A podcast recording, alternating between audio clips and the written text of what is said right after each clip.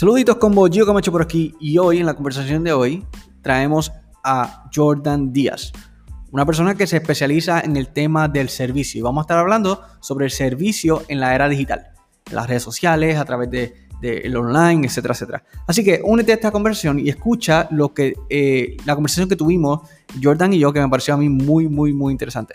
Así que recuerda que mi nombre es Gio Camacho, que lo disfrutes. Vamos allá.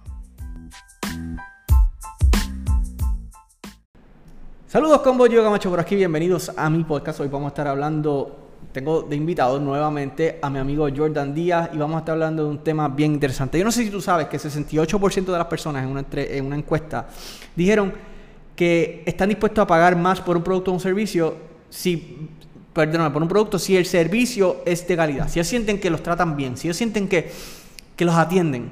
Precisamente de eso vamos a estar hablando hoy porque en, la, en en este tiempo del COVID, en este tiempo de la pandemia, el servicio ha tomado un shift y todos hemos visto cómo se ha vuelto tan y tan importante y tan y tan relevante hablar del tema del servicio en las redes sociales, de manera digital, ¿ok?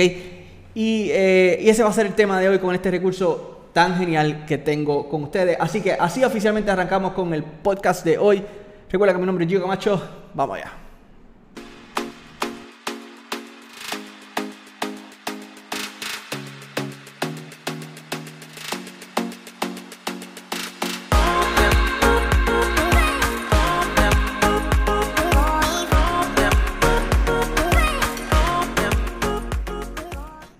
Como empezamos hablando, 68% de las personas están dispuestos a pagar más por un producto, por el mismo producto, simplemente porque sienten que el servicio es bueno. 74% en esa misma encuesta que realizó Gladly, 74% de las personas dicen que el servicio es lo más importante, incluso más importante que el mismo producto que se está dando. Así que eh, para hablar de ese tema y para hablar cómo integramos el tema del servicio en las redes sociales, he traído a nada más y nada menos que a Jordan Díaz. Saludos, saludos, saludos a todos. Ya está de regreso, ya está de regreso Jordan. Este, sí. unas vacaciones de acá, de nosotros. De vuelta, de vuelta. Pero ya está de regreso. Así que, eh, Jordan, estoy bien pompeado, ¿verdad? Esa es la palabra, porque aquí hablamos en Arroyo Bichuela, mira, marketing con tostones. Eh, estoy bien pompeado de que estés aquí. La realidad es que nuestras conversaciones siempre se dan geniales. Sí, eh, son buenas. Pues, y, y, uno aprende mucho. Así que, gracias, gracias, gracias, gracias por venir. Gracias a ti por invitarme. Vamos a empezar a hablar, vamos directo al grano, porque yo, yo soy de esa gente que me gusta ir directo al grano. Eh, el servicio es fundamental. Yo creo que eso, eso básicamente está overstated, pero no obstante, hay muchas personas que piensan todavía, especialmente comerciantes, y aquí es la gran discrepancia. Yo creo que esto es un buen tema de discusión. Yo siento que hay una discrepancia entre el comerciante, lo que el comerciante siente sobre el servicio y lo que el consumidor siente del servicio. ¿no? Ajá. Eh, y usualmente nosotros como comerciantes, la gente ve el servicio como el valor añadido. Pero el consumidor está viendo el servicio como el valor principal. No, hay una gran distinción, ¿no? La, gente piensa, es que yo voy a comerme el plato. No, tú no vas a comerte el plato, tú vas a tener esa experiencia eh, que rodea ese plato. So, en efecto, tú dirías o tú sientes que el servicio, como hemos hablado, tú sientes que el servicio en efecto es más importante que incluso el producto en sí. Definitivo. Yo, yo, yo doy segundas oportunidades por el servicio más que por el producto. Ah, estoy de acuerdo contigo. Yo, yo doy segundas oportunidades. Lo que yo doy segundas oportunidades por el producto. Lo que pasa es que el producto me tiene que matar para yo darle una segunda oportunidad. Me tiene que encantar. El servicio de una me gana. ¿Entiendes? Aunque el producto no sea tan bueno. Eh, mayormente pasa con la comida. Este. Que, esa es la historia, esa es la historia de el, las personas que usualmente van a los restaurantes o, a los lugares de comer, no tan solo porque la comida está buena, sino por la experiencia, por ese servicio. De hecho, yo he escuchado muchísimos comentarios y yo lo he dicho, de experiencias donde, mano, la comida estuvo buena, pero el servicio estuvo tan pésimo que yo no vuelvo. Sí. No, si, la comida estuvo regular y el servicio estuvo bueno, yo regreso. lo, que, pasa es que tú no quieres. Mira, para mucha gente la comida es un placer, ¿entiendes? Entonces tú no quieres ir a un lugar a pasarla mal porque te traten mal, por más bueno que sea el plato. Literal. ¿Entiendes? Tú quieres pasar un buen tiempo. Uno, el, el, el, el tú ingerir comida te trae placer, es placentero, es un gusto. Tú quieres tener un buen rato. ¿Quién quiere pasar un mal rato comiendo? Nadie. La comida le cae mal. De hecho, hasta el plato le puede caer mal simplemente por la experiencia. li- literalmente. que tuvo. Te daña o- igualmente. Hay gente que, que cuando llegan y el servicio es malo es como si te fuera, es como si te taparan el estómago. es como que se les va el hambre, ya no quieren estar ¿A, a ahí. ti no te ha pasado eso? Que de momento tú, tú pasas un mal rato y, te, y dices, hasta se me quitó el hambre. Ya no quiero comer. Y puedes tener tu plato favorito, no quiero comer. ¿Entiendes? El, el- en- ahora, ahora mismo, en tiempos de COVID, eh, yo pienso que ha habido muchos cambios. eh, en, en cuestión, en muchos temas, no. Pero en el contexto del servicio, definitivamente siento que ha habido muchos cambios porque la compra a distancia, la, el, el- el- el- las transacciones, lo que llamamos los TBTs, que son transacciones touchless, donde yo básicamente no estoy tocando a nadie. Eh, yo estoy comprando algo online, yo estoy eh, comprando algo por las redes sociales, yo por teléfono. Yo no estoy tocando a nadie. Y por teléfono quizá hay un poquito más de contacto, no, pero la- estas transacciones touchless donde yo no compro por Amazon, donde yo no compro a nadie, eh, en cierto sentido le ha quitado el- la definición tradicional que hemos tenido de servicio. Siento yo, ¿verdad? No. Eh, Bueno, ¿Cómo yo- ha evolucionado, verdad? La pregunta. ¿Cómo ha evolucionado el servicio en este en esta época del COVID, de, de la tecnología, etcétera, etcétera? Lo que yo lo que yo pienso es que primero que la necesidad pues los llevó a la, re- a la invención, o sea, a reinventarse. ¿Ok? So, los negocios se vieron obligados a tener que añadir canales de comunicación para poder dar servicio, Of course. métodos de poder presentar ese servicio, porque la realidad es que ¿Por qué tú crees que muchas veces nosotros criticamos a, a- las cadenas de fast food? Eh, no, apoya el comercio local o, o lo- o los food trucks o esto o lo otro. Pero yo algunas veces les tengo que decir, mano, es que el, el, el freaking El- la estructura, el sistema. ¿sabes? El sistema le mete. Te voy a dar un ejemplo. Tú vas a Burger King, tú no tocas a nadie más que cuando tú comas, tú, tú coges la comida. ¿Por qué? Porque ya tienen el, el código de ATH móvil y tú pagas por ahí. Todavía en el food truck mío favorito no tienen el código de, ATH móvil. ¿Entiendes? Mano, y eso es simple. o sea, que al final y al cabo, fíjate, y es interesante porque es un asunto de mentalidad. Porque no, no es un asunto de que te hacen falta recursos muchas veces. No. Es que la mentalidad y el mindset de ellos es, yo quiero ser eficiente en Sí. todo el sentido de la palabra. ¿no? Y como ellos quieren ser eficientes, ellos quieren ser eficientes en el servicio. Seguro. Y, y tienes que serlo. La, recuérdate que, que- que la gente siempre va a buscar sentirse bien, sentirse atendido. Entonces, la mentalidad de servicio ha cambiado. Porque tú piensas que servicio es eh, cómo, cómo te van a tratar en un lugar, nada más. Y servicio no es meramente eso. Y lo hablamos en el podcast pasado. En los procesos se mejora el servicio. En, en la comunicación se mejora el servicio. Obviamente en el trato se mejora el servicio. En el producto se mejora el servicio. Tú mejoraste el producto, mejoraste el servicio. Eh, yo tengo más canales de comunicación, mejoré el servicio. Yo Claro. tengo un proceso mucho más corto para que la gente adquiera mi servicio, lo mejoré. Claro. So, el, el servicio, encajonarlo en el mero trato, no debería ser. Claro. Eh, Hay un sinnúmero de cosas que tú puedes mejorar para mejorar el servicio. Claro. Y eso es lo que los negocios se han tenido que reinventar en este tiempo para ver cómo, porque ahora hay menos gente saliendo. Y, y eso es interesante porque básicamente a veces uno encajona el tema del servicio en cómo yo trato a los clientes Sí. no satisfechos. So, básicamente lo, lo encajonan en cómo, en, en- o en ese proceso, en ese instante de la compra, cómo se da. El, pero la realidad es lo que tú dices, el proceso. Cuán accesible eres, eres fácil de conseguir, eres difícil de conseguir. Sí. Eh, eh, el producto me llegó como me mencionaste. So, eh, es, es una línea bien larga. Sí. Eh, que comienza probablemente mucho antes de que la gente tan siquiera compre tu producto. Seguro. Y, y ahí es donde tú vas a ver la tú vas a ver la diferencia entre los negocios que crecen y los que no crecen, los que se quedan igual. Porque le están metiendo pensamiento al, a su negocio. Claro. O sea, eh, yo, yo tengo un negocio, mi vida depende de esto, mi familia también, yo tengo que hacer yo tengo que hacer una, un análisis de mi negocio y tengo que decir cómo yo voy a llevar esto al otro nivel. Por eso es que tú ves negocios que crecen bien rápido y cuando tú vienes a ver son innovadores, tú dices que esto es genial. Te voy a- el, el- el- el clásico ejemplo de Futuro, yo es que yo tengo futros favoritos, ¿no? Entonces, eh, cuando empezó la pandemia, los viernes yo voy a, a este food truck y yo siempre, el truco mío, porque yo sé que se llena, es llamar y ordenar, recoger y irme. Pues yo veía que ellos no me cogían el teléfono y te tengo que decir que era la primera vez que ellos no me cogían el teléfono. Era la primera vez. Y yo me molesté porque yo le tenía ganas a lo que yo me quería comer y no me cogían el teléfono. Y yo soy de las personas como, bueno, yo no puedo creer. ¿Sabes? Como que esta gente quieren vender, pero no cogen el teléfono. Que uno también tiene que ser consciente y tiene que decir, mano, Uno tiene que ser considerado, rush. claro. O sea, tienen menos gente, es un food truck, no cabe tanta gente para poder meter una maquinaria ahí para poder trabajar. So, ese día me quedé como mordido, no, no compré porque yo dije, si no me cogen el teléfono, eso es que está explotado, no, no voy a ir. Pasó el tiempo y yo veo que, que me empiezan, que me cogen el teléfono y no fallan, y no fallan. Y un día yo voy a recoger y estoy hablando con, con el muchacho de food truck y le digo, eh, y, yo le digo, ¿cómo está? Y él me dice, mano, esto ha sido Troya. Y yo, bueno, pues eh, está bueno, hay venta. Y él me dice, sí, sí, sí. Yo, han habido veces que, que no me cogen el teléfono. Y él me dijo, sí, es que hemos estado rush, pero ya yo apunté tu teléfono.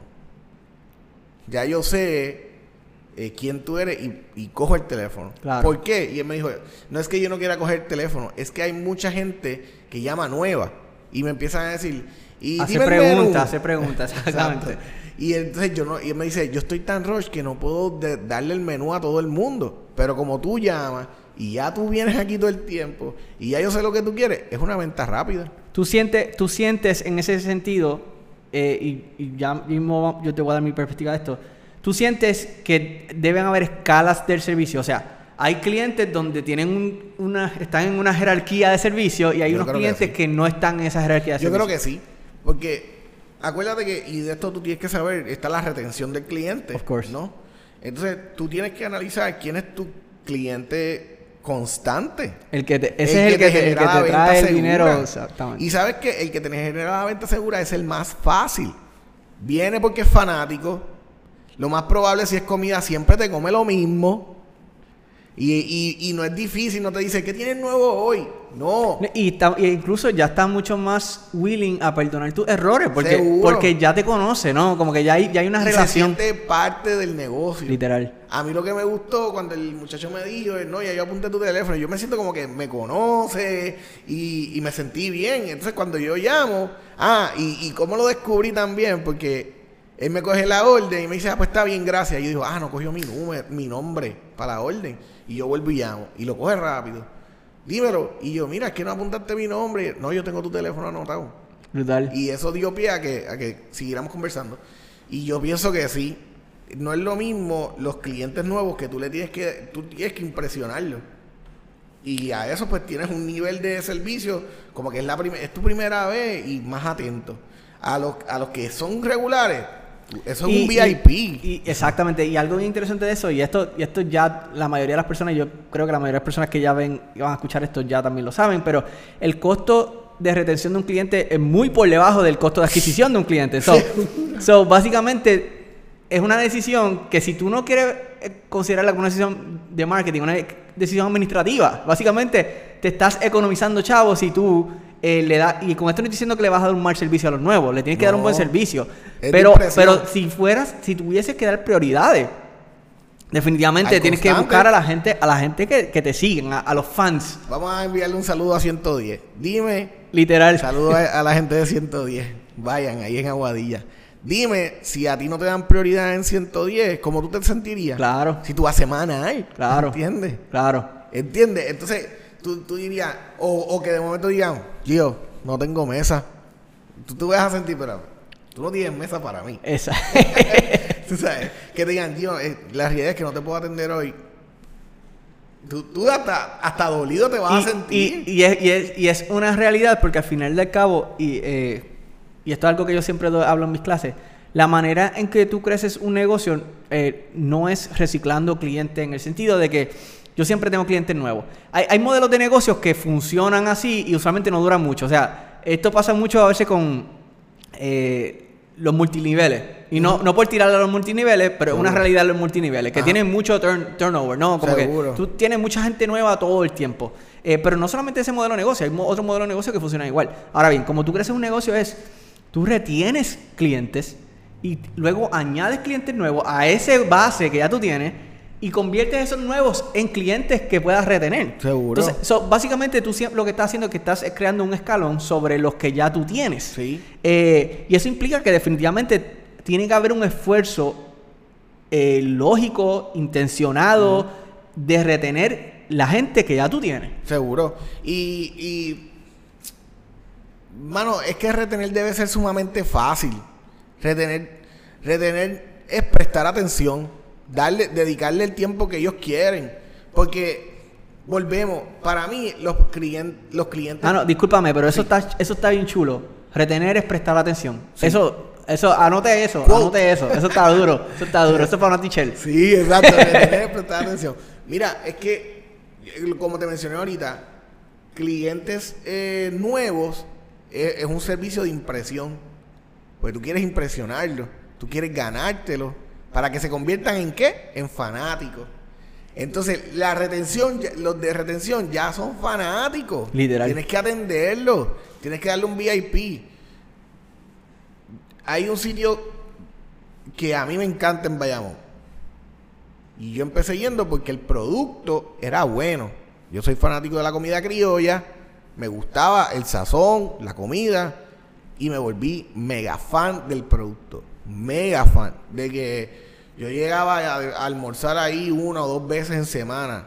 Y estoy, no le estoy diciendo por dos semanas, estoy hablando casi un año Claro. yéndole ahí. ¿Qué pasa? En el proceso conozco a los dueños, ya el staff me conocía porque iba tanto, que llegaban a un punto donde ya yo llamaba, te tengo esto ready, no hay problema, llega, o sea, era un servicio ya VIP. Entonces, si me- cuando tú ves que el dueño te empieza a decir, mira, Jordan, este, yo sé que tú siempre pides esto, pero en el menú no está, no está pero yo tengo Sí, sí, tal sí, cosita, ¿la quieres probar? Pues ya tú te empiezas a sentir como que, ok, este piensa que, que yo soy un buen cliente y soy VIP. ¿A qué? Quiero probarlo. Y tú sabes lo que yo hice durante ese tiempo. Lo que pasa es que ya no, no he ido mucho porque me mudé, me queda lejos. Pero yo les recomendaba a todo el mundo el lugar. Yo no sé si hasta tú y yo nos llegamos a reunir en ese sitio a comer. Full, full, Cuando full. estabas, cuando estabas en, en, eh, por San Juan, ¿entiendes? So, retención, eh, clientes nuevos es impresión. Retención es atención. Eso está genial, genial. Ahora bien, volviendo al tema de ahorita, ¿verdad? Eh, queremos retener clientes, queremos dar una buena experiencia de servicio. Usualmente, volvemos, cuando pensamos en servicio, usualmente pensamos en que te tengo frente a mí, te trato con una sonrisa, te trato amablemente, pasó algo con tu café, te lo resuelvo. Eso es usualmente lo que estamos pensando en servicio en el mundo y en la era digital en la que vivimos, ¿verdad? Eh, considerando que las ventas online se han disparado monumentalmente Sí. eh, a través de todo esto del COVID. ¿Cómo nosotros podemos buscar, cómo nosotros podríamos dar un buen servicio de manera online? ¿Ent- ¿Entiende, entiende mi sí, pregunta? seguro, seguro. Y, pero estamos hablando de redes sociales o estamos Vamos, hablando... vamos a ponerlo en el contexto de las redes sociales. ¿Cómo yo puedo dar un, buen servicio a través de las redes sociales? Bueno, pues tú sabes que las redes sociales son comunicación, ¿sabes? Esto es para comunicarnos. La- hay que analizar, obviamente las redes sociales han evolucionado, ¿no? Sí, pero exactamente, porque no es solamente para comunicarme, sino que ahora hay interacciones con el consumidor. Por eso, pero es comunicación. Claro.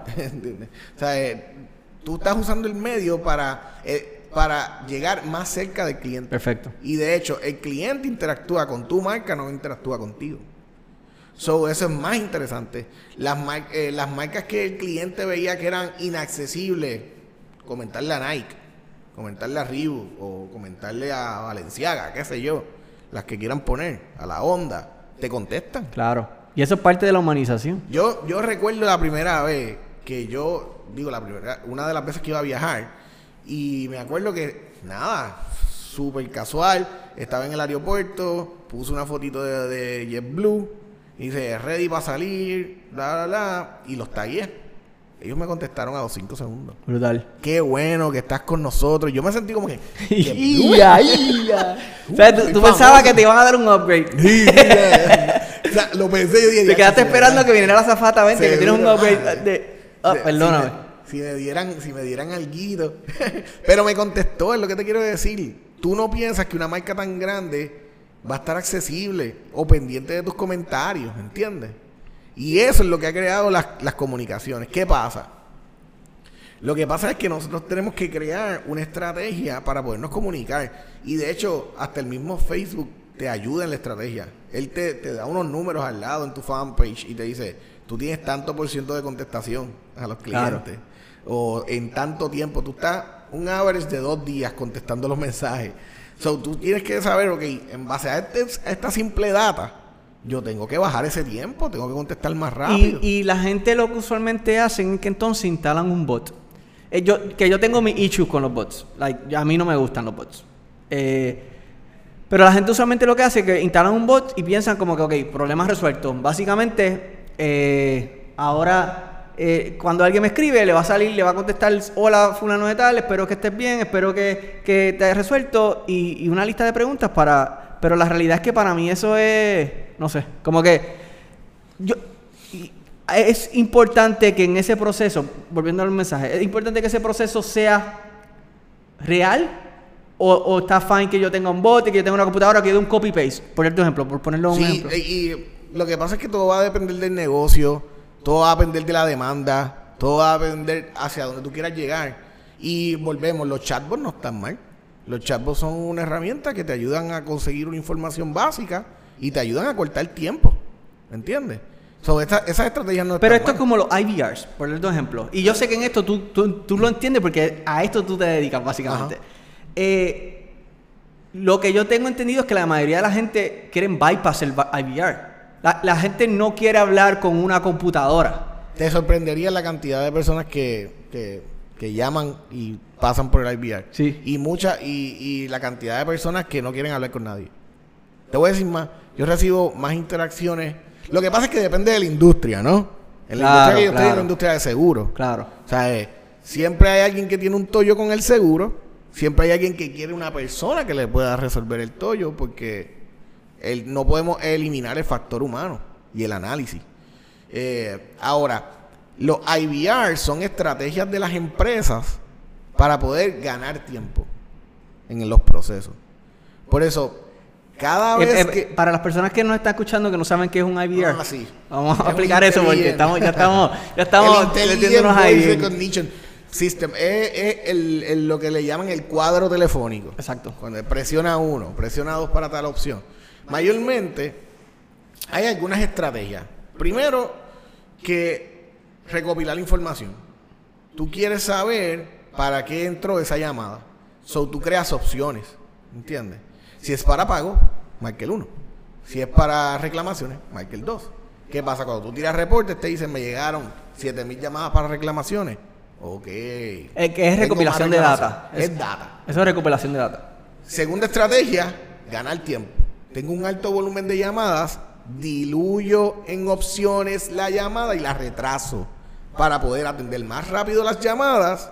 Y, y- y para terminar con menos llamadas, porque igualmente hay personas que yo sé que en el camino como que dicen, mira, llamo luego. O lo que sea. No, y lo más probable, la opción, la llamada que, que ellos tienen es una llamada informativa. Tú creas una opción de información y no llegó a entrar a hablar con un agente. ¿Entiendes? Si usted quiere saber los, los horarios de oficina, marque el 2. Los horarios de oficina son de lunes a viernes. Claro, y ahí una llamada y, no menos. tiene- y él lo que quería saber, ah, yo quiero saber de qué hora, qué hora abren. Literal, y no- ponerle a alguien a hablar para eso, pues. Exacto. Son, son estrategias, el IVR es estrategia. Eh, yo he sabido de, de negocios que tienen IVR. Negocios de comida, restaurantes con IVR. Pero, y sí, ok. So, te la compro en ese elemento del servicio. El detalle es que, por darte un ejemplo, ahora mismo, si tú quieres, eh, si tienes cualquier asunto con Facebook, por darte un- literalmente cualquier asunto con Facebook, nadie te atiende. No. Na- cero. Igual que Eventbrite. Like, antes, antes, no tiene nadie. antes alguien te atendía, por lo menos. Como que por lo menos había una alternativa que tú decías como que, mira, y dime si eso no te molesta. me, me molesta muchísimo. Pues ahí no podemos. Lo que pasa es que es como, como Apple queriendo quitarle el conector de, de, de- de cargar a los celulares. Es como que cada vez quieren ser más innovadores que dañan las cosas. Tú te sientes que la dañaron. Yo no puedo eliminar el factor humano, pero puede ser estrategia de Facebook. ¿Entiendes? ¿En qué Necesita sentido? menos gente, son menos problemas, que no tengo menos gente llamando por los problemas, so limito el proceso a esto y los demás que se chaven, pero solamente se lo pueden hacer compañías como Facebook. Claro, que claro. que Si lo le caiga llevamos la plataforma, tiene y, que y hay que, hay que ponerlo en la escala, hay que ponerlo en la escala. Estamos hablando de que. Facebook, o sea, un billón de usuarios en el mundo, ¿sabes? Es como que... Yo no creo que hoy día haya alguien que sea usuario de Facebook y diga, no voy a usar Facebook más. Aunque, aunque me moleste. Aunque me moleste. Hay quien lo, hay quien a lo hace, pero muy poco. Al tiempo lo va a abrir. Ya, el Facebook se ha convertido de, de pasar de ser una herramienta de, eh, de puro fun, ¿verdad? De diversión, a, a ser necesario. Claro, es una pieza de información donde... Sí, es data, es información, es conexión. Fue creado para tener relación. ¿Entiendes? Eh, lo catalogan como un tercer continente. Entonces, volviendo, continente. volviendo a, a, lo- a- a la parte de las redes sociales, volviendo a los chatbots. ¿Qué tú opinas? Un negocio debería tener un... vamos a ponerlo en el contexto de la pyme, que, son las- la gente que me escuchan. Las pymes y las microempresas. Una pyme debería... ¿Tú consideras que el mejor approach es tener un chatbot? Y cuando hablamos de un chatbot es una aplicación que va a contestar los mensajes para las personas que no lo entienden, ¿verdad? Una, una aplicación, eh, un programa básicamente que contesta los mensajes por ti. ¿O tú crees que debería ser in-house que se conteste? Debería ser, depende, ok, va a depender de la demanda en este caso. Porque la estrategia para mí, para un pyme, eh, para utilizar chatbot, es porque tenga un alto volumen de demanda y no tenga personal que pueda atender esas demandas, eh, esas preguntas o esas interacciones, como le llamamos. Ya sean emails, ya sean chat o ya sean llamadas. Y, y no, y, no, y no sientes que sería mejor, y esto todo va a depender del poder adquisitivo, pero si tú tienes una, Exacto. una gran demanda, yo pienso que entonces debería buscarte un recurso que administre eso, ¿no? Se- seguros, definitivo. Pero va a depender del poder adquisitivo. Todo el mundo no puede pagarle un social media manager o a un representante de servicio, una pyme, que la tenga ocho horas atendiendo llamadas, teléfonos, este, llamadas, teléfonos o interacciones, ¿Qué, ¿entiendes? qué pasa, ¿Qué pasa cuando yo contrato un social media manager? Y yo creo que esto lo hablamos la última vez. El proceso de servicio, usualmente cuando nosotros tenemos intermediarios, puedes, siento que se puede ver afectado. ¿Por qué? Porque yo tengo un social media manager que no siempre domina el tema o domina la industria a la que Eso yo pertenezco. eso Y es eso lo estamos viendo todo el tiempo. En Sí. estos días alguien me dijo, ¿tú conoces a alguien, algún social media manager? Y yo digo, yo conozco mucho, pero en el término general, hay- o sea, como que eh, no necesariamente entienden tu negocio, ¿entiendes? Y ahí, ahí- va, eso, eso está cañón, porque primero que un social media manager in-house no te va a cobrar, o sea, tú no le, vas a- tú no le puedes pagar eh, 7.50 la hora, 7.25 la hora. O sea, a menos que no sea um, el nene tuyo. Alguien que tú gustan las conoces, que un universitario, poner, que exacto. un mínimo. No, un social media manager Voy a seguir. un social media manager es un estratega. ¿Entiendes? Hace estrategia. Y si es in-house es lo preferible. ¿Por qué? Porque tú lo adiestras, conoces tus productos, tus procesos. Tienes tú, plasmas tu mente en él. Está adentro, que, Está que, que si pasa cualquier cosa, mira, mira, te quedan de este producto, mira, te pasa esto, me- yo estoy adentro, si yo puedo eh, eh, tomar decisiones o dar información de Es Go. lo ideal. Lo que pasa es que cuestan caro. ¿Verdad? Aunque siempre vas a conseguir un chamaquito que lo quiera hacer. Claro. ¿Entiendes?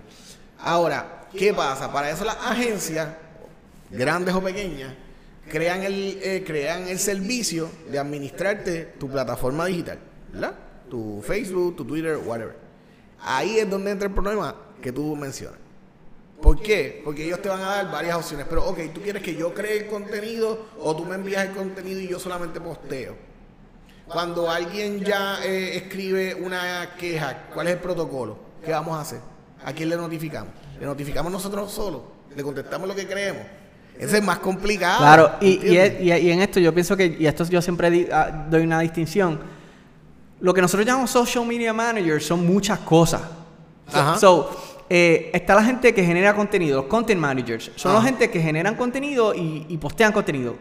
Pero hay gente que se encargan de la comunidad, del manejo de la comunidad. Contestar los mensajes, eh, contestar los comments. ¿Sabes que estaría genial que pudiera, que pudiera conseguir ah, y entreviste a un social media manager de una agencia publicitaria grande, no pequeña? Claro. O sea, de, qué sé yo, de la Cruz Anasio. Estaría chulo. Voy a buscarlo, voy a, voy a, Sí, voy a hacer porque eso. para que la gente pueda ver el trabajo que hace Literalmente. social media manager. Literalmente. Eh, pero entonces, volviendo al tema, que, ¿cómo nosotros manejamos eso? Porque digamos, ok, yo no tengo dinero para contratar a alguien un full time job, por darte un ejemplo. Esto- y este es el caso de montones de pymes que dicen entre contratar un social media manager y un empleado que me trabaje el piso, El el empleado del piso, you know? So, mucha gente no tienen ese, ese, ese budget. Contratan a una persona de afuera, Ajá. pero el proceso, cómo esa persona, o qué características debe tener esa persona, o qué debe conocer esa persona de afuera, para que ese proceso de servicio no se vea afectado, porque esto es lo que yo siempre digo. Tienes un problema, una situación, se lo pasan al social media manager, el social media manager no está en el local, no está en el espacio, tiene que pasártelo a ti. O sea, al fin y al cabo tú terminas resolviendo el problema, Dilatas el proceso, pero con un proceso dilatado, exactamente. Eh, eh, ¿Y cómo nosotros resolvemos eso? ¿Cómo? Porque esto es una realidad de mucha gente. Sí. No, y de, y de muchos pymes. La realidad es que es algo complicado y por eso es que muchas perso- muchos pymes pues caen en esto, porque no tengo el poder adquisitivo, es tiempo. ¿Sabes? Yo tengo que delimitar una estrategia para yo poder decir si lo voy a si lo voy a contratar externo. Yo tengo que delimitar en estas situaciones esto es lo que vamos a hacer. Y analizar si la persona entiende también tu modelo, Exacto. tu ¿Y negocio. va- Y, va, a pasar, va a pasar, se supone que pase.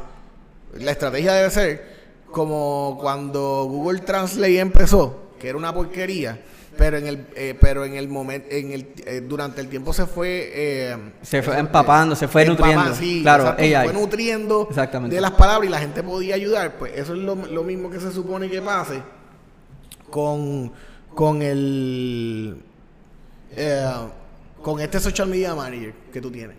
¿Qué? Porque, mira, pasó de momento, mira, es que pasó esta situación. O sea, en este caso, esto es lo que vamos a hacer. Y el social media manager se queda con O eso. sea que de antemano, y te entiendo completamente, esto es como el AI, ¿no? O sea, tú le sigues dando inputs Exacto. hasta que él va mejorando. Ajá. Eh, ya vas a saber en un cierto punto qué hacer, en qué situación, porque ya la pasó. So, lo- a, la, a, la, a la soltada podemos eh, sobreentender algo. Si vas a contratar a alguien, tienes que darle tiempo. Sí. No, eso como que la gente quiere como que resultado y que todo. No, y, en- y- y tienes que entenderlo, él, él no es parte de tu negocio, tú lo estás contratando para suplir una necesidad, pues tú tienes que dedicarle tiempo y le tienes que dejar saber clara la estrategia que tú quieres tener. Ahora bien, aun cuando eso pase, sí como negocio hay cosas que yo debería hacer en la contratación de un social media manager. Por darte un ejemplo, yo sí debería sentarme con la persona, número uno, explicarle, ¿verdad? Eh, Seguro, es- de qué pero, pero el sí debería, establecer un proceso, digamos, que tú me digas, si pasa esto, tú vas a, a responder de esta manera. Sí. El- el- eso debería nacer del dueño del negocio Seguro. y entregárselo a social media manager. Sí. Perfecto. Del, del dueño del negocio o de la persona que el dueño delimite para eso. Pero tiene que salir del negocio. Eso no puedes. eh, tú no le puedes decir a la agencia que yo hago en este caso. No, porque tú eres el que conoce el proceso. Incluso, incluso, yo, yo podría argumentar que aun cuando no utilices una persona externa, tú deberías tener ese proceso. Seguro. Cuando la gente, cuando me escriben por qué esto pasó, una devolución, porque le llegó el producto mal, porque pasó esto, ¿cómo yo respondo? Y tú tienes que tener esa política, tú tienes que tener Sí. ese proceso. De hecho, es una la política de devolución eh, que tú tengas, ejemplo, en ese caso. que la gente le da que también y va, puede pasar con un cliente que venga. Cierto. Debería ser la misma, solamente que el canal, el canal de comunicación es otro. Pero sí, tienes que delimitarlo, tienes que hacer todas estrategias, esa- esas estrategias. Si no tengo el dinero para contratarlo externo, si no tengo el dinero para contratarlo interno, lo voy a manejar yo. Ahí es donde vienen las estrategias de chatbots, ahí vienen las estrategias de IVR, porque si el volumen es alto y soy yo solo, tengo que ganar tiempo y adquirir la data, ¿me entiendes? Eh, yo hablaba con una persona en estos días que me estaba diciendo, no sé qué, hacer con esto, y yo le dije, ok, primero que estás usando tu teléfono personal para el negocio. Eso es un problema, porque va y siempre a haber un cliente que tú no quieres atender y tiene tu teléfono personal, ¿entiendes? Y no es que no lo quieras atender, es que a lo mejor es, es un poco difícil, etcétera, etcétera. ¿Qué pasa? Ok, pues lo primero es que tienes que conseguirte otro teléfono. Segundo, pues si no puedes, crea un email del negocio. Y entonces le vas a enviar a todos tus clientes que ahora el proceso de comunicación es vía email y lo vas a estar contestando. Claro. Ahora, ah, ya, che, tengo 100 emails. Ok, pues lo primero que vamos a hacer es un auto-reply rápido. Para que entonces ellos entiendan que se recibió.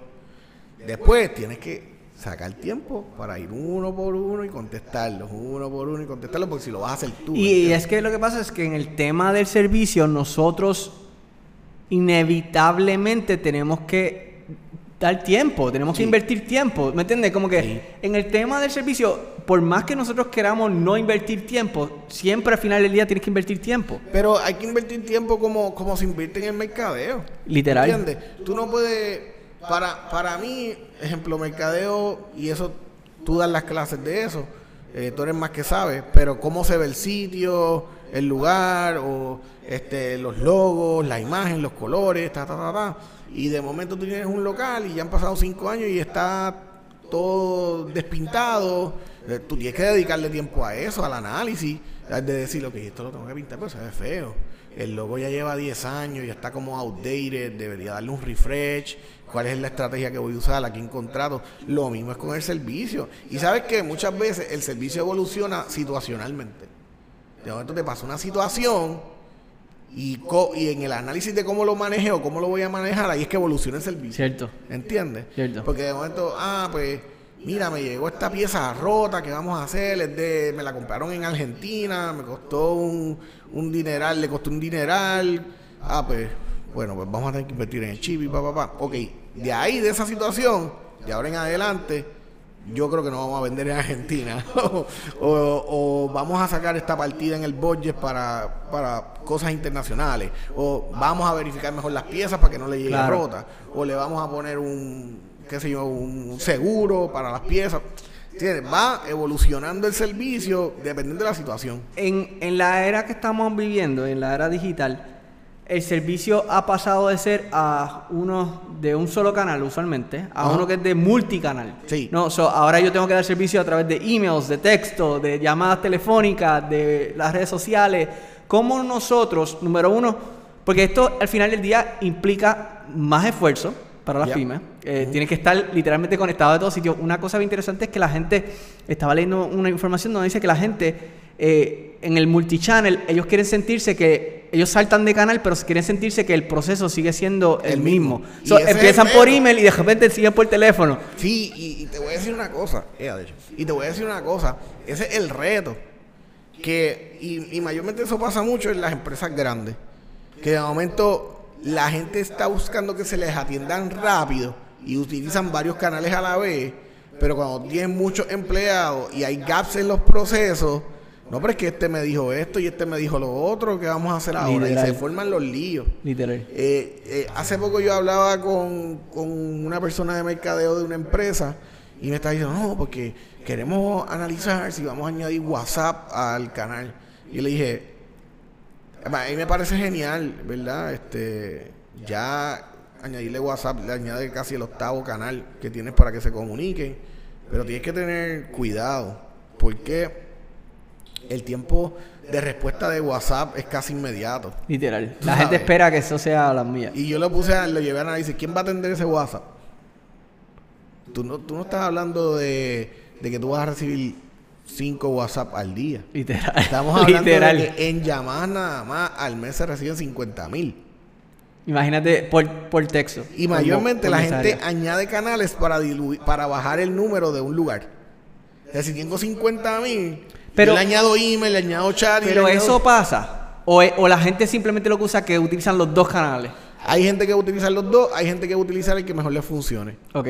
Y hay gente que está casado con un canal. El que, eh, el, ejemplo, yo estoy casado con los chats. Si hay una página web que tiene un chat. Sí, yo usualmente uso los chats también. Eh, he usado el WhatsApp de Liberty. En la primera vez me funcionó, la demás veces no funciona. Y, le y ese fue el ejemplo que le, le dije a, la persona. Le dije, ¿sabes qué? La primera vez ya me escribí como a las 3 de la tarde y fue casi al instante. Genial, estaba contento, lo puso en las redes, gente se me quejó por las redes. Yo dije, bueno, mi experiencia fue esta, no sé. Pero ¿sabes qué? Pensaba que a la 1 de la mañana ellos estaban disponibles. Y se me cayó el internet a la 1 de la mañana. Y nunca me contestaron hasta las 7 de la mañana. Claro. Y cuando ya yo lo resolví, porque pff, se, fu- se fue, pero volvió, me escribieron como a las 7, ah, ¿en qué le puedo ayudar? ¿Ya para qué? Y ya yo estaba molesto, ¿ya para qué? Entonces yo le dije, tú tienes que pensar eso. La gente, el WhatsApp está evolucionando. La gente piensa que el WhatsApp va a funcionar igual que con el negocio, que como con lo que funciona con una persona. Claro. Y es la perspectiva o, o el eh, que la gente tiene del canal. ¿Entiendes? Igualmente, igualmente hay que hacer, hay, hay, hay reconocimiento que se tiene que dar aquí. So, ¿Cuán rápido tú puedes resolver un asunto por WhatsApp versus por llamada telefónica? Eso Sí. es otra cosa. Y van a haber Las líneas de procesos que comunicación. no vas a poner a resolverlos por WhatsApp. Nosotros tenemos en la compañía, tenemos chat, ¿verdad? Y, y eso fue genial, eso es un palo, ta, ta, ta, ta. Nos dimos cuenta que crear una reclamación por chat es un lío. so, ¿Sabes qué hacemos? Pues le ofrecemos la llamada. Claro, claro. Pero hay gente que si por chat quieren escribir, no quieren hablar. que es entender, eh, pero entender tu proceso, Seguro. entender que inclu- y entender que hay cosas que podrás resolver de esa forma y hay cosas que definitivamente te va a tomar tanto tiempo.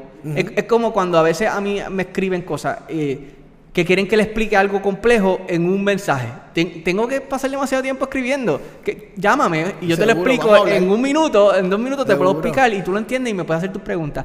So, hay que entender cuándo y, y- y en qué momento y para qué cliente yo debo usar qué canal. No obstante, lo que hablábamos ahorita, mientras más canales yo tenga, es genial para el consumidor porque a él le encanta eso.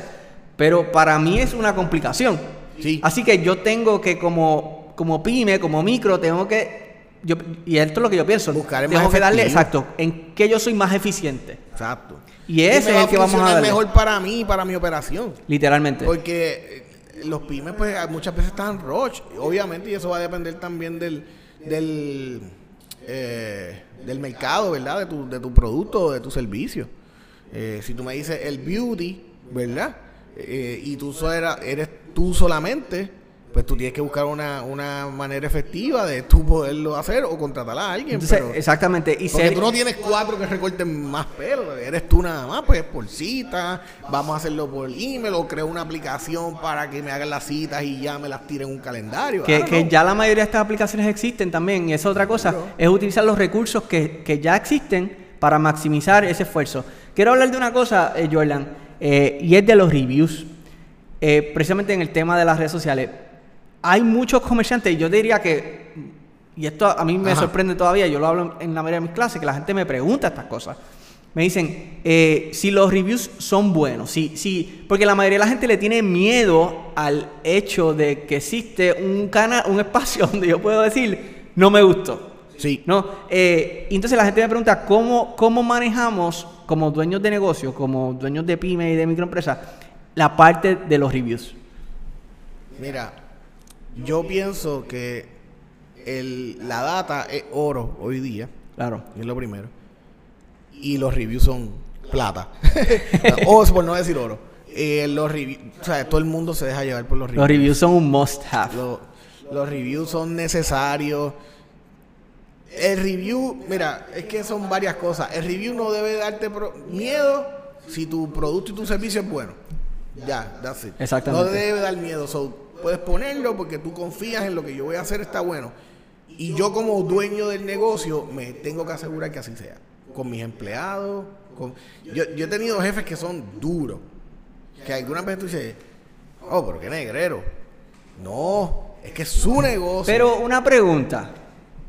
Porque la realidad es que, y esto estadísticamente se sabe, la mayoría, eh, o sea, tú puedes servirle a 100 personas bien, y, y de los 100, un 5% te da un review, por darte un ejemplo. Ajá.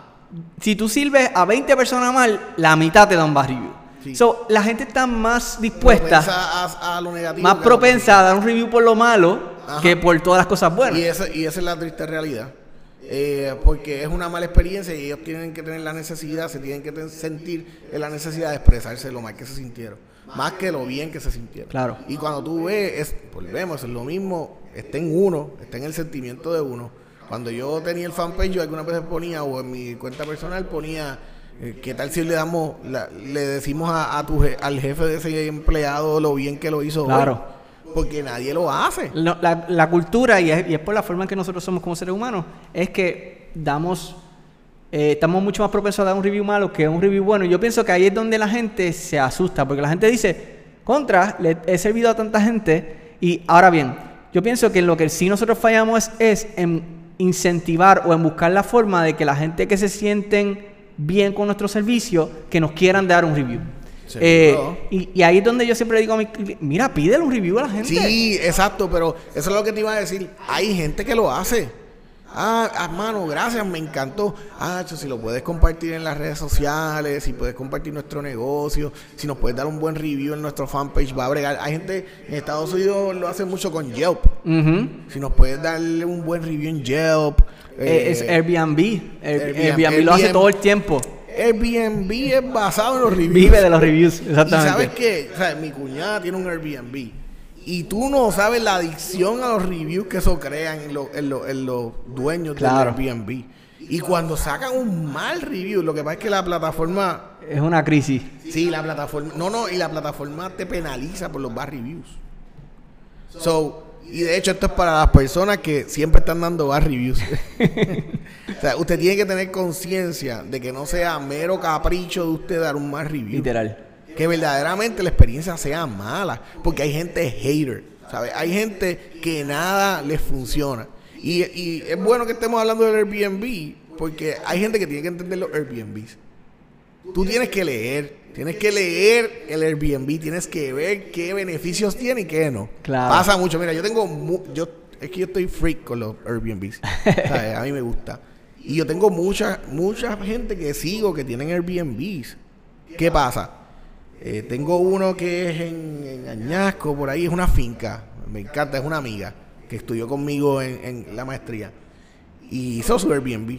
Y a cada rato tiene que estar poniendo, no, mi gente, nosotros no tenemos aire. Nuestro estilo es que es frío acá en la montaña, que es fresco, es un estilo eh, oldies, Exacto. cabañas de madera. Esa es parte de la experiencia es de parte su de la experiencia. Y, el, y la gente que está empezando a usar Airbnb, por decirlo bonito, no entiende que Airbnb fue creado para la experiencia. Literalmente. De hecho, yo creo que Airbnb, puedo, me puedo equivocar, pero yo creo que yo escuché algo así.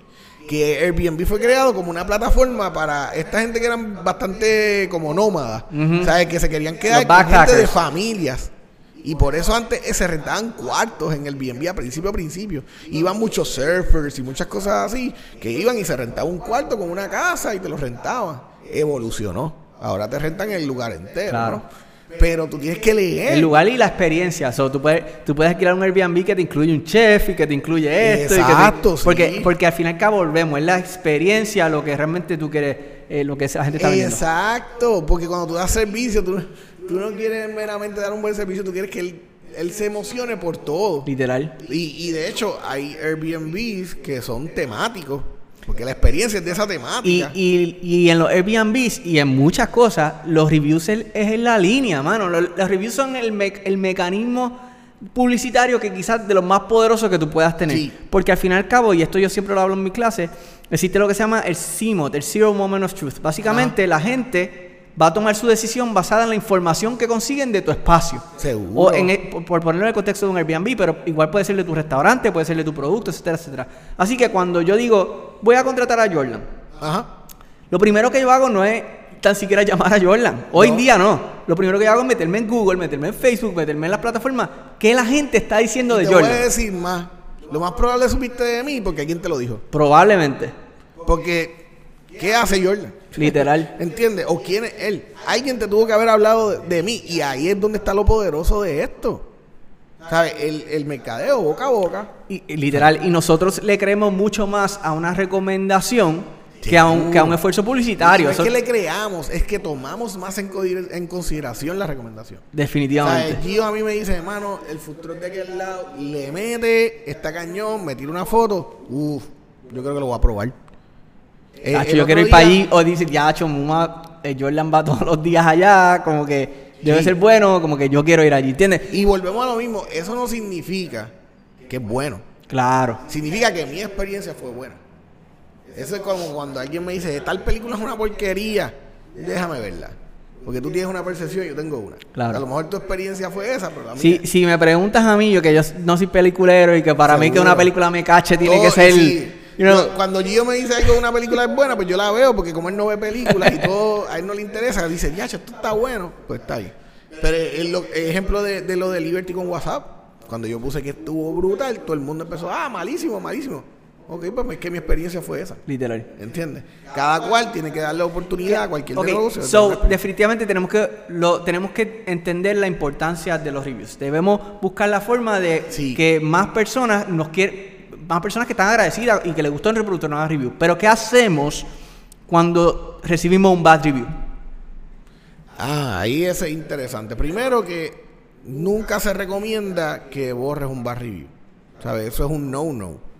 Eso es casi... Porque eso puede generar una ola de comentarios negativos. Que de by the way, depende de la plataforma, no te va a dejar borrarla a menos que tenga ah, algo que rompa con los guidelines, digamos que tenga malas Seguro. palabras o... Sí, porque es que estamos hablando de los reviews, yo también pensé en comments. Pero, pero exacto. Segu- segundo, eh, nosotros sí tenemos que tener la habilidad de poder sacar ese, a esa persona del bad review y llevarlo a un good review.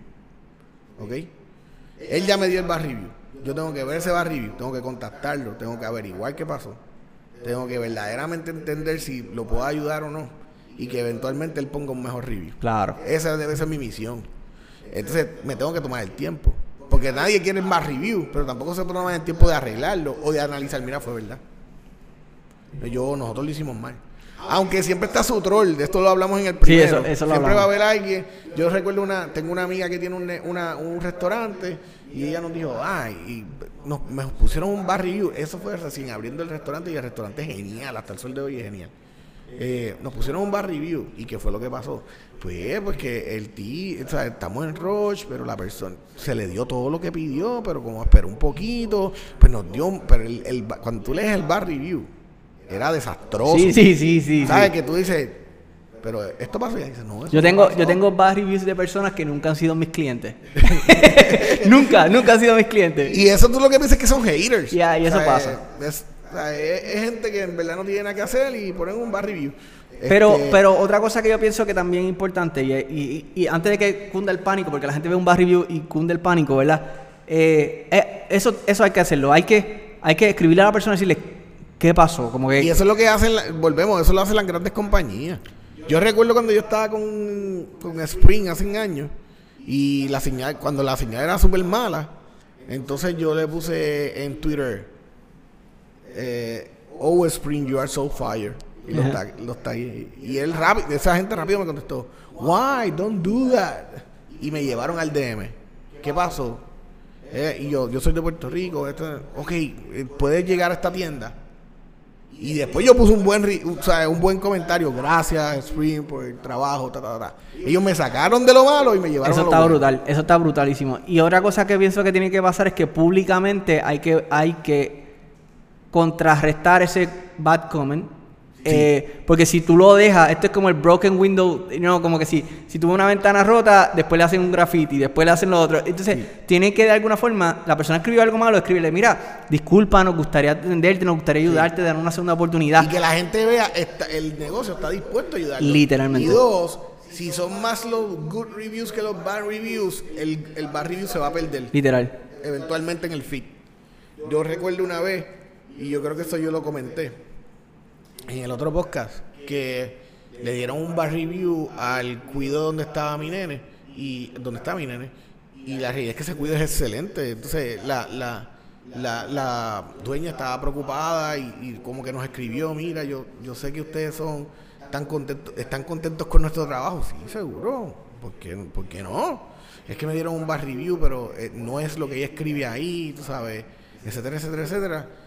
Eh, ok, pues, ¿y qué necesita? Necesito buenos reviews. Claro, no, no hay cráneo. Todo el mundo, pero era una cosa ridícula. Ese bar review se perdió como en menos de media hora. Brutal. De todos los papás poniendo buenos reviews. Si tú me dices a mí que yo he tenido un- una mala experiencia, yo no le pongo Y, ningún y yo, review. y, yo, y yo- y yo podría ir un poquito más allá incluso. Yo podría ir a argumentar que tener bad reviews no, no es del todo malo. No. Porque le dice a la gente que es real. Le dice, real y no eres perfecto. le dice a la gente que tu negocio, incluso, a veces cuando nosotros vemos, yo prefiero un negocio que tiene eh, 10.000 reviews de 4 estrellas y media a un negocio que tiene 5 reviews de 5 estrellas. Seguro. ¿Me entiendes? ¿Me entiendes? ¿Tú, tú piensas que son panas de él o los empleados et- también. Entonces, ahí es donde yo podría incluso argumentar que el hecho de que tú tengas de vez en cuando, volvemos, tú no quieres tenerlo, Sí. pero si los tienes, tampoco es el final del mundo. Sí, y te trae la realidad, ejemplo, en el Airbnb, te deja saber los flaws que tiene el lugar. Y, y muchas veces la gente no es un bad review, simplemente no son cinco estrellas. Literal. Ejemplo, pero te dice, la persona empieza, em, en verdad el, el lugar está cool, lo único es pues que queda lejos de los restaurantes y entonces tú empiezas ya a maquinar, ok, espérate, ahí no hay comida, ta, ta, ta, ok, eso está bien, pero tú mismo decides, yo puedo lidiar con eso o no puedo lidiar con eso, pero no significa que sea malo. Pero si no estuvieran, existieran esos reviews, pues obviamente tú no tienes esa información. O sea, es verlo como, como información, información Seguro para tu consumidor. para- es data para el cliente. Literal. Eh, a mí me gustan estos zapatos, lo único malo es, y, y eso es Amazon. Cuando tú vas a buscar Amazon, ejemplo, yo estaba buscando el video capture, ¿verdad? Y de momento yo dije, ok, el que recomiendan, que es famoso, es este, el gato. Ah. De momento yo, ok, está buen precio. Déjame ver los reviews. Cuando vi los reviews, aunque era el más recomendable, aunque era la mejor marca, había gente que decía, hay un problema porque no se escucha el audio de aquí para acá, ta, ta, ta, ta. Y yo dije, "Mm, ya ese no lo voy a comprar, porque yo necesito ese Claro, audio. eso es parte de lo que tú So, necesitas. cuando voy a otro que sale más barato, tiene todas las salidas, es perfecto, es plug and play. no Había uno que decía, tienes que bajar una aplicación adicional para poder... Y yo dije, ah, no, eso no sirve. No puedo. Ok, pero te dejan ver la realidad de las cosas. Y tú decides si tú puedes con eso o no puedes con eso. ¿Qué le resta al negocio, a la marca o al servicio? Mejorar esos flaws. Para que la gente no se quede. Y te da ese feedback. Yo pienso que un negocio que es inteligente, básicamente eh, está viendo estos reviews y está dándose cuenta que en efecto, en muchas ocasiones el cliente tiene razón. Sí. So- Y- so son cosas, o sea, y, y es la mentalidad esta de que todo el que me escribe algo malo es porque es hater. Como que, es- mira, tú no eres y es- perfecto. eso que tú dijiste de prefiero 10.000 comments de 4.3 a 5 reviews de 5, este, de 5 estrellas. Eh, ayer está- estábamos hablando, estaba dando un taller de clientes molestos y una persona dijo algo bien interesante. Dijo, mira, yo prefiero los clientes molestos que me dicen por qué se molestaron. Porque eso me deja saber a mí qué yo puedo Que yo arreglar puedo mejorar. a los clientes molestos que no dicen nada y me penalizan mudándose de la marca. O, o igualmente, por cada, yo quiero que usted entienda esto, por cada review que le dejan, son como 20 conversaciones Sí. que, en las que tú estás que no van a hablar bien de ti. porque So, este- Cuando tú recibes un bad review, no- volvemos, el problema ni siquiera es el bad review, el problema es que esa persona está, está haciendo publicidad en contra tuya Mira, en el mundo real. Mira, nosotros en la empresa hemos recibido insatisfacciones y cuando a mí me la envían, lo que me envían es una foto de Facebook, no a la página oficial, sino de una conversación en una de unos amigos por Facebook y en los comen alguien le comentó, Tacho, esta compañía me hizo esto, esto, ¿sabes? No es ni siquiera un review ni Literal. en la página oficial, es comentando por allá. Literal. Y eso hay que entenderlo. Él te dejó el bar review, pero por acá despotricó contra 20 más. Igual hay gente que no te deja el bad review, igual lo Y hace. después, no, esos son los más, yo creo. Esos son los más. So, y definitivamente son los más. Eh, so, es, al final del cabo todo, todo termina en que yo tengo que tratar de dar una buena experiencia de servicio. Definitivo. Que definitivamente, porque al final del cabo, ustedes se fijan en los reviews, pero la realidad es que lo que está pasando en el background es mucho más grande que ese review. Sí, y no, y no tenerle miedo a los, a los bad reviews, lo que ellos, lo que hay que tener, eh, eh, estar consciente es que uno, no le debes tener miedo a los bad reviews si tú haces bien el trabajo. Si tú haces bien tu trabajo. Si tu servicio es bueno y tu producto es bueno. Dos, eh, no le tienes que tener miedo a un bad review si logras eh, eh, sacarlo de ese lado oscuro y traerlo a la luz para un buen review, ¿entiendes? Y, y yo creo que ahí es donde la gente falla más. Cómo, y ahí va el empowerment. Si a la persona que yo tengo viendo ese bad review en mi... an- eh, administrando ese bad review, qué poder yo le doy para que él lo pueda resolver. Literal, al social media manager en este Al caso, social media o al manager, empleado ok, que tenga. rápido, necesito que lo contacte. Necesito que averigüe qué fue lo que pasó. Después, eh, si es algo que tiene que ver con el producto, dile que lo vamos a resolver. Si es algo que fue un maltrato de un empleado, necesito un, necesito un email directo a mí con nombre, apellido, ta, ta, eso es lo que me vas a averiguar. Ta, ta, ta, y, y me- necesito el teléfono de ese cliente, pues yo lo voy a llamar. Cosas así. Claro. Entonces, muchas veces también los dueños de estos negocios se ejan- eh, Enajenan. ah, se, se le- alejan, se alejan de, de esto, ¿verdad? Y no, nosotros no- yo aprendí eso del- de, un jefe que yo tuve. Esa persona se metía todos los días en los casos, investigaba todos los días los casos. Él daba seguimiento todos los días a los casos y era el dueño del negocio. Wow. Y tú dices, y cuando te preguntas, mira, pero got this", no, no, no, este es mi negocio. Yo necesito saber qué es lo que está pasando con esto. Y por qué pasó con esto. Y cuál fue el outcome de esto y cómo lo vamos a resolver. Tienes que velar por tu negocio. Literal. O sea, tú no... Volvemos desde el principio. Tienes que retener los clientes que tienes. Tienes que darle un buen servicio. Y tú los retienes dando ese servicio. Por último, me gustaría que hablemos un poquito, y este, y este, este es como el tema que, de mis temas que me, que me gustan mucho. Empezamos diciendo la importancia del servicio. Hay personas que están dispuestas a pagar más Ajá. por un producto simplemente porque el servicio es bueno. O sea, básicamente, eh, entonces estamos diciendo que tú puedes monetizar este servicio. Este servicio no es un gasto solamente. No. La gente piensa, es que dar un buen servicio lo que hace es que me cuesta dinero, ¿no? La realidad no, la- dar un buen servicio te deja dinero. Es una inversión. Exactamente, eso desde la perspectiva publicitaria, de, de- de- de publicidad. ¿Cuán importante es vender esa experiencia de servicio? Y, y la segunda pregunta es, ¿qué cuidados debo tener en que yo no cree unas expectativas de un servicio que, no- que probablemente en el proceso real no se cumplan? ¿no? Ese, eso era lo que te iba a decir. El problema no es venderlo. Si tú tienes el poder adquisitivo para poder pro- promocionarlo, cool. El problema es que lo lleves a cabo. Literal. Entonces, tú vas a crear demanda y oferta. Tú vas a crear una demanda de algo que no puedes suplir. ¿Entiendes? So, mayormente, yo- mi recomendación siempre va a ser, verifica tu servicio primero. Cuando tú te sientas satisfecho y cómo tú vas a medir que está bien, la gente te lo va a empezar a decir. Que, que básicamente eh, es como todo en la vida, tú, tú le das publicidad a algo que ya tú sabes y que ya tú has probado. Que sí, que No, hace, porque si no va a ser un... Que estás seguro. Exactamente. Si no, es una, si no va a ser una, una mentira lo que estás vendiendo. ¿Sabes? No, tenemos... Por eso, yo- tú y yo hemos hablado cuando quiero un producto y digo, mano, pero esta gente crean los anuncios y no los tienen y son eh, compañías puertorriqueñas. Y, tú siempre me decías, chico, pues es oferta y demanda, a lo mejor se le acabó el producto, ta, ta. Y yo, mano, pero es que lo deben tener, pero no lo promociones más nada. ¿Entiendes? Eh, lo mismo, tú tienes que estar seguro que tú puedes darlo. Después, la gente misma te va a dar la promoción. Fíjate, y parte de la, y en esto, en el tema de la humanización, ¿verdad? Una de las cosas que yo siempre he dicho es que definitivamente tú tienes que vender el elemento del servicio porque es el elemento que incluye a la gente, al humano, a quién está detrás de esa marca, ¿no? Sí. Eh, y eso lo que hace es que precisamente hace que la marca se sienta más humana, se sienta como que hay gente que me quiere atender, hay gente que, que se preocupan por mí. No, no es, voy al restaurante a comerme esto.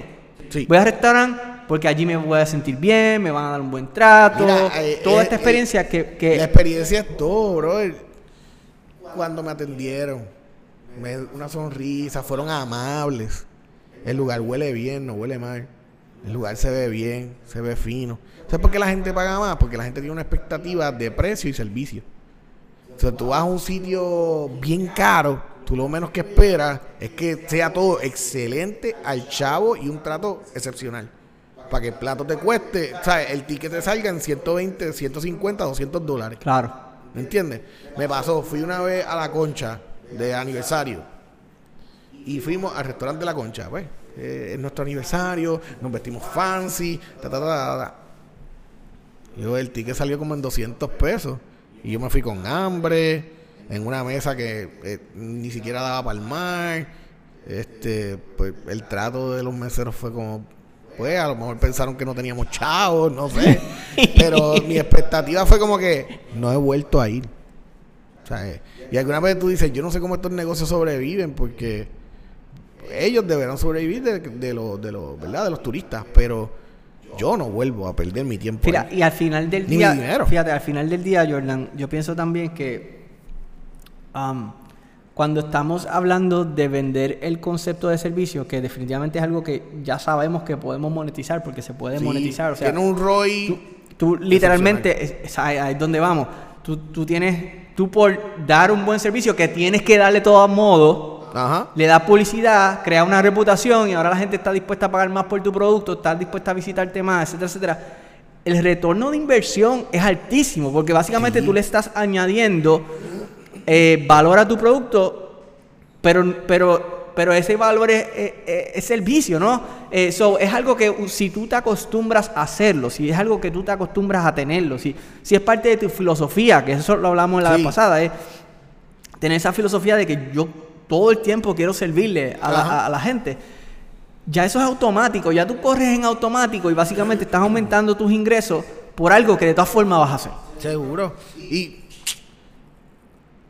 lo que hablábamos ahorita, eso, eh, el servicio, por eso es que yo siempre te he dicho, para mí, el servicio lo es todo y todo está dentro del servicio. Tú siempre dices, no, para mí el mercadeo es más importante. Yo creo que el mercadeo está dentro del servicio porque para yo mejorar mi servicio, mejoro mi mercadeo, mejoro mi, mi imagen, mejoro mi, mi producto, mejoro esto, mejoro lo otro. Pero para mí es la sombrilla, es el servicio. Hace poco, mi esposa me dice, voy para el beauty. Pero cada vez que ella me dice voy para el beauty, ella tiene como 20 beauty y yo no sé para cuál ella va a ir. Entonces yo, yo digo, ¿a cuál va? Eh, ella me dice, no, voy a ir a fulana de tal, que es y que yo la conozco, que son amigos, pero que ella tiene su beauty. Ah, pues cool. Nosotros somos de apoyar los panas. Ah, pues ve, chévere. Cuando llega, de hecho, yo siempre me preocupaba porque una vez ella fue al beauty, salió a la 1 y llegó a las 10 de la noche. Y era que había mucha gente, que el proceso fue bien largo. No, y están hablando y ese Sí, es un, hablando, es un hangout, eso es un hangout. Yo dije, ok, pues voy a estar todo el día solo de nuevo con los nenes. La cuestión fue que nada, se fue como a la una, pero llegó como a las cuatro. Y yo dije, adiós, llegaste temprano, cool. Y no fue que llegó a las cuatro porque se tardó en el pito a las cuatro, no, ella me dijo, mira, salí a las tres, me fui, me tomé un café con mi hermana. So que aprovechó el tiempo. Y llegó con él, estaba contentísima, contentísima con el pelo, con todo. Y yo, ya, sí, te quedó muy bien el color, se ve bien, bla, bla, bla. Y yo le digo, ¿y cuánto pagaste? Y ella dice, como 190, pa. Y le digo, "Tengo 200, casi 200 dólares. Y ella me dice, sí, pero... Y ella me lo dijo como, como que también la cogí en shock, porque también tú vas, tú vas a ese sitio y... Y ella me dice, pero te tengo que decir que ella me... lo- se- el proceso fue bien corto. Y cuando ella me empezó a contar que ya estaba hablando con la beautician, ella dice... Y ella le dijo, pero ¿cómo tú lograste el color de pelo tan rápido? Porque la última vez yo me tardé como cuatro horas en lo que me lo descoloraban. Y ella dice, pues esto eh, te están haciendo el pelo con productos metralla. Pues si te lo hacen con estos productos buenos, pues se tarda el tiempo que se tiene que tardar. So, ella sí pagó la cantidad de dinero, que no la paga nunca, una vez cada no sé cuánto.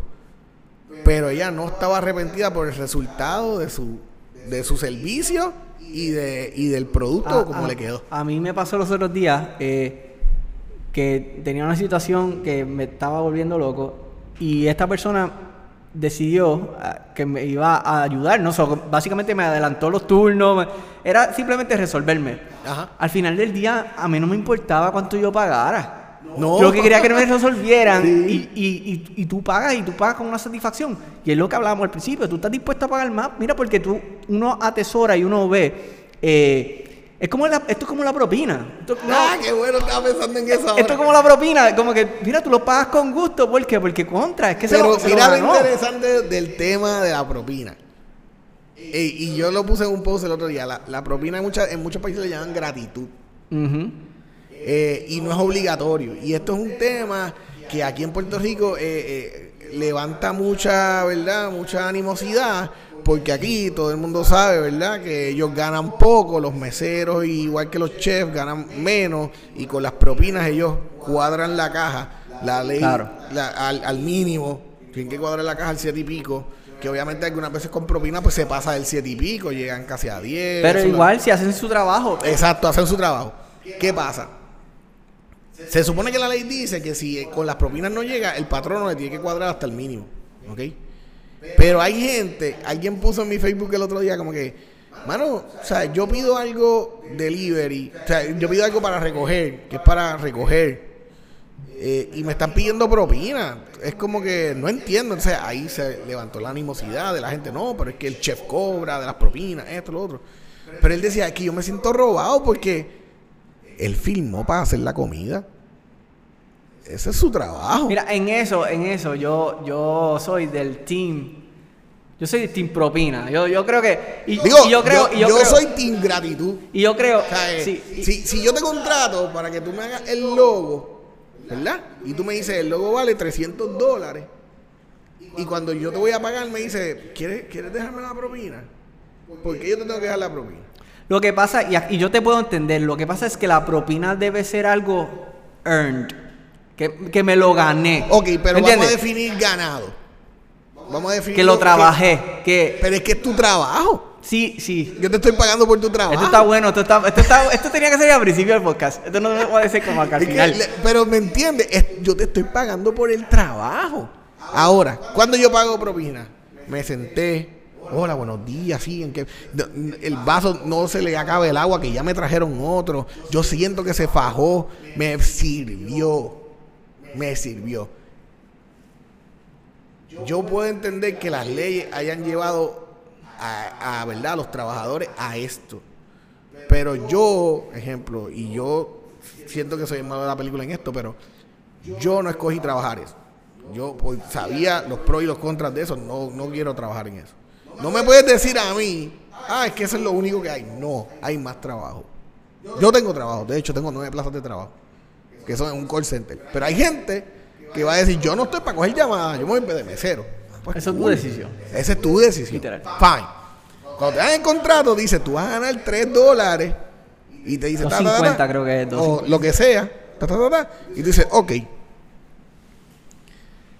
Pero tú vienes a donde mí, que by the way, yo voy a recibir una experiencia. Había un Pero video- eso es otra cosa. Y ahí, aquí en esta, yo sí tengo que argumentar contigo porque a una persona que no está dando servicio, o sea, que no es mesero, no le debe estar pagando 250. O ahí el patrono probablemente está violando la ley. Ah, pues. So, si la persona probablemente está diciendo, mira, yo trabajo, digamos, en X negocio, por poner un ejemplo, Ajá. y es delivery todo, y tú, sabes, te estoy pidiendo una propina porque me están pagando de menos, es porque entonces alguien está violando la ley, porque esa persona no es mesero. Seguro, pero ¿sabes qué? Yo tengo que pagar y yo soy el malo. Sí, pero esa persona no es mesero. O sea, lo que te quiero decir es que eh, eh, hay que ver, ¿verdad? Y, hay- y eso hay que ponerlo en el contexto, ¿verdad? Porque igualmente hay que ponerlo en el contexto de la pandemia. Yo no sé si, si, yo no sé si esto es una, un mecanismo que se está utilizando para buscar la forma de, de que estas personas puedan completar su ingreso, o si es que se están tratando de pasarle listo en cierto sentido. Sí. So, hay que verlo en el contexto de la Y eso hay pandemia. que averiguarlo. Pero mi punto es que yo pago gratitudes o propinas por experiencias positivas. Yo las experiencias negativas no las voy a pagar, lo siento, y el y es verdad, y hace hace tiempo salió un video de un chamaco que parece que era mesero y despotricando con la gente que no quería pagar propina. Mira, pues si no vas a pagar propina, pues no vengas a comer. ¿Cómo que no venga a comer? Primero que es un ignorante porque le estás haciendo un daño al negocio. Literal, entonces- y el negocio no es, se nota que el negocio no es tuyo. Se está Para que haciendo un estés daño. diciendo, mira, si no tienes chavo papá, así dijo, si no tienes dinero para pagar propina, no vengas a comer. Yo estoy pagando por la comida, yo no estoy pagando. El, el, el, el servicio que él me da es parte de su trabajo. Yo le doy porque me siento bien con el trabajo que él me dio. Que, que él me dio. Que es su trabajo. Yo pienso, yo- y- y- y- No sé si me entiende, se cae de la mata. Y, es y- su trabajo. y- y esto, y eso es un tema, como te dije, es un tema para otro podcast y para traer. Esto está, este es un tema para traer a un dueño de negocio. Sí, Tú, sí, sí. yo y un mesero. Como un que mesero. ese, ese es como que- ese es el eso tema. Estaría duro. Como que va a ser un- un- una queja, pero. Eso va a estar bueno. Pero, pero la realidad es que al final del día, sí yo creo, sí yo creo que eh, nosotros debemos, número uno, recompensar a la gente que hace bien su trabajo Sí. y que me da un buen servicio. Y yo creo que usualmente, usualmente, eso pasa orgánicamente. Yo, eh, que- o sea, la mayoría de las personas que te dan un buen servicio van a recibir mejor paga de tu parte. Usualmente, porque siempre está el que va a pagar no, lo menos. yo estoy casi seguro que en el 97% te dan propina, aunque tú les des un mal servicio. Te voy a decir porque el puertorriqueño es zángano, es su orgullo lo mata. sí, el, el puertorriqueño no diga "Ah, que no tengo chavo. No es eso, Y yo no, sí, ay, mira, hay veces que tú con tal de decir, eh, te, te pones nervioso con, con que vas a decir que no vas a dar propina. ¿Vas a dar la propina? Sí, sí, seguro. Fíjate, pero, O sea, es como que, mira, pero vol- no volvemos, pero volvemos a lo mismo. Yo pienso que si tú das un buen servicio, orgánicamente vas a recibir más. Y sabes que el, te la van a dar. Y te va a Por ganar eso, mucho dinero. te la va a dar. Si tú das un buen servicio, te va a ganar dinero. Porque hay gente que gana. o sea, hay, hay restaurantes, y eso lo hablábamos la última vez. Este, hay lugares que verdaderamente, por el lugar que es, la propina siempre es buena. Full. Es buena. Por la gente que hace mucho. hay, Sí. hay meseros que llevan toda su vida siendo meseros, pero no es porque es porque hacen buen dinero. Sí, y sí pueden tener sus días malos, pero sabes que hay lugares que ya la gente va a predeterminar en que va a pagar una cierta cantidad de propina. Porque el- los platos son caros, esto es caro, ta, ta, ta. sí, da, toma, seguro. Juan, ¿cuántos son tanto más? ¿Entiendes? Eso va a pasar. Lo- mi problema es cuando alguien te da el servicio malo y yo tengo que obligatoriamente que darle propina. Eso es- yo no lo Claro, hago. y, y la realidad es que la propina no es algo, y eso, y es, volvemos, eso es un tema bien interesante para tocarlo eh, precisamente con ese, con ese círculo que te hablé. No, y sería bueno también buscar la ley, a ver qué dice Claro. y, y traerle un foro de discusión porque volvemos a lo mismo, no es obligatoria. No es obligatoria. Lo- tú lo- y, lo que- no y el vaya- problema y el problema es que yo puedo ver de pensar que la propina es algo que yo tengo que dar independientemente de mi desempeño. Es que hay gente que se recuesta. Es que hay gente que precisamente y yo creo que en esto está el, el dueño del negocio. El dueño del negocio tiene que ser tiene que eh, ver estas cosas no Como que Seguro. tú tienes que ver que hay un empleado que está dando mal servicio y si tú estás dando mal servicio al fin y al cabo el que afecta es a tu negocio Sí, seguro. ¿Sabes? Y eso, eso tú sabes que también va a depender del negocio. Porque tú vas a un, a un, a un restaurante grande, una cadena, una cadena grande, un chili, y el gerente no es el negocio de él como quiera. ¿Sabes? Sí, pero- pero y cuando- Algunas veces velan por, por el servicio, pero algunas Sí, veces pero cuando tú ves los protocolos, cuando tú ves lo- los estándares en, en relación a la parte que tiene que ver con el servicio, o sea, como que yo siento que, y eso es otra cosa, hay educación en, el, en, el, en la idea y el concepto del servicio en estos Sí. lugares. So, tú, tú pasan a la gente... Es una cultura. Es una cultura, pasan a la gente por un proceso educativo Sí. que usualmente no pasa en las micro. En las micro, ¿de dónde tú vienes? Tú, ah, trabajar, pan. Sí. ¿Me entiendes? Pero no le explica cómo va a ser tu cultura, qué tú vas a hacer cuando... Y volvemos, el, el servicio, digo, yo estoy, nosotros en la empresa nos están dando unos adiestramientos de servicio matadores. Eh, y son estudios, ¿sabes? Una empresa con sus definiciones, con sus carpetas, estudios y todo. ¿Por qué? Porque tú tienes que tener a todo el mundo en la misma mente para dar un buen servicio, porque siempre va a haber alguien que va a depender de otro. Por eso era que te decía en el primer podcast, cliente todo aquel que no soy yo. Yo te voy a servir a ti, que eres mi compañero de trabajo. Porque, ejemplo, en, en el mismo restaurante, si el barkeeper, si el, si el, si el, el, bartender necesita del barkeeper, pues ahí hay una relación de servicio Claro. de uno y otro. Claro. Si el barkeeper da mal servicio, el bartender va a dar un mal servicio. Que el, Si el- todos no están en la misma mente, que, se afecta. que el, con- el concepto de servicio es una máquina que corre en muchos gears, en, en muchas piezas que se mueven simultáneamente. de todos los niveles. En el primer podcast yo te estaba diciendo que yo trato a mis empleados directos de una manera porque yo siento que mi jefa me trata de esa manera y es buena. Ella me atiende, ella me da ese servicio y ella atiende mis necesidades como empleado. Yo doy ese mismo servicio y lo menos que yo espero es que mis empleados den ese mismo servicio a los empleados para que los empleados puedan dar un buen servicio, se sientan bien con la empresa y puedan dar un buen servicio al cliente, ¿entiendes? So, todos nos servimos a la vez. ¿Qué? Cuando algo no pasa ahí, pues ahí, entonces ahí hay el problema. Así que es una filosofía, es una filosofía de negocio que tiene que empezar en lo más alto y de ahí Sí, tiene que impregnar desde el dueño. todo lo que va pasando. Si el dueño no tiene un- una visión de servicio, la empresa no lo va a tener. Definitivamente. Porque va a tener clientes que, va a tener empleados que lo van a querer hacer, pero él no tiene la visión. so. Estuvo bien buena esa conversación. Tenemos que eh, hacer la de la de la- el, el- el te- el conversatorio de las propinas. Sí, el conversatorio. entonces de yo las soy, yo voy a hacer, yo en esa yo voy a ser como el, el, voy a tratar de ser el neutral porque yo sé que van a ver pedra por todos lados. Sí, no, y Va a estar bueno, eso está bueno, eso está bueno. Porque debe ser el, el dueño de negocio, el mesero y el consumidor. Eso está chulo, eso está chulo. Bueno, gracias a todos por conectarse, gracias por a Jordan por estar aquí nuevamente. Siempre. eh, que para mí siempre eso es un placer. Estuvimos ahí hablando un ratito y yo no sé si voy a tener que te- dividir esto en dos pedazos o no. Dos más. Pero gracias. eh, Siempre, gra- siempre. Para mí siempre es bueno venir y poder compartir. Qué bueno, mano, qué bueno. Así que que no sea la, no sea la última.